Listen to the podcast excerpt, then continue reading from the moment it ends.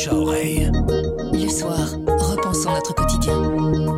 J'ai des idées pour détruire ton ego, c'est notre conseil lecture du jour, un livre étonnant, c'est publié chez Folio, le fond poche de l'éditeur Gallimard. Pour notre journaliste culture Alain Lallemand, généralement c'est de la lecture scolaire, les grands classiques, mais c'est aussi de la littérature contemporaine. Je m'appelle Pierre Fagnard et vous écoutez Le bouche à oreille du soir.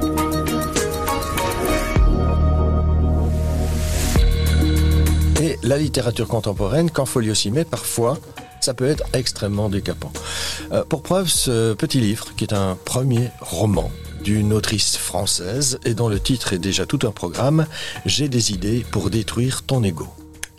Et on découvre assez vite dans les toutes premières pages ce que signifie ce titre. Eh bien, c'est une jeune femme lesbienne qui imagine comment elle va vraiment avilir, clasher sa copine lors de la prochaine séquence de, de sexe. C'est direct, mais ce qui est brillant dans ce petit livre qui fait 320 euh, pages euh, chez Folio, donc, ce n'est pas le recours à des termes, c'est pas un éblouissement formel, c'est pas la littérature juste pour le plaisir de faire pétiller les mots ou de s'en mettre, d'en mettre plein la vue.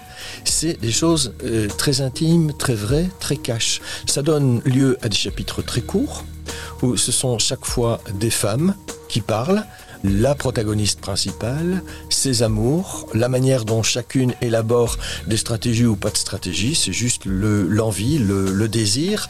Et alors, de quoi est-ce que parle ce, récit, puisqu'il y en a un? On est avec une babysitter qui est euh, chargée de s'occuper d'une petite fille de 7 ans dont elle n'a grosso modo que fiche.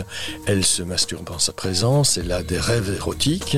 Euh, il n'y a pas de mauvais traitement de l'enfant. Toujours est-il que quand cet enfant est abandonné parce que sa mère vient de se suicider, eh bien, la babysitter décide d'aller retrouver un amour lesbien qui s'était mal passé il y a dix ans, dont elle apprend le retour sur le territoire français et dont elle veut véritablement euh, euh, rattraper euh, la course. C'est débridé, c'est franc, c'est un univers un peu euh, malaisant, glauque. Donc je dirais c'est un véritable bijou de style et c'est un livre qu'on lit aisément, avec beaucoup de surprises et qu'on referme avec beaucoup de bonheur. Le bonheur de l'avoir découvert, d'avoir découvert cette plume et aussi le bonheur de sortir de ce monde. On dit on ne fait pas de bons romans avec de bons sentiments. Eh bien ici en tout cas, je pense que c'est un roman intéressant avec de très mauvais sentiments.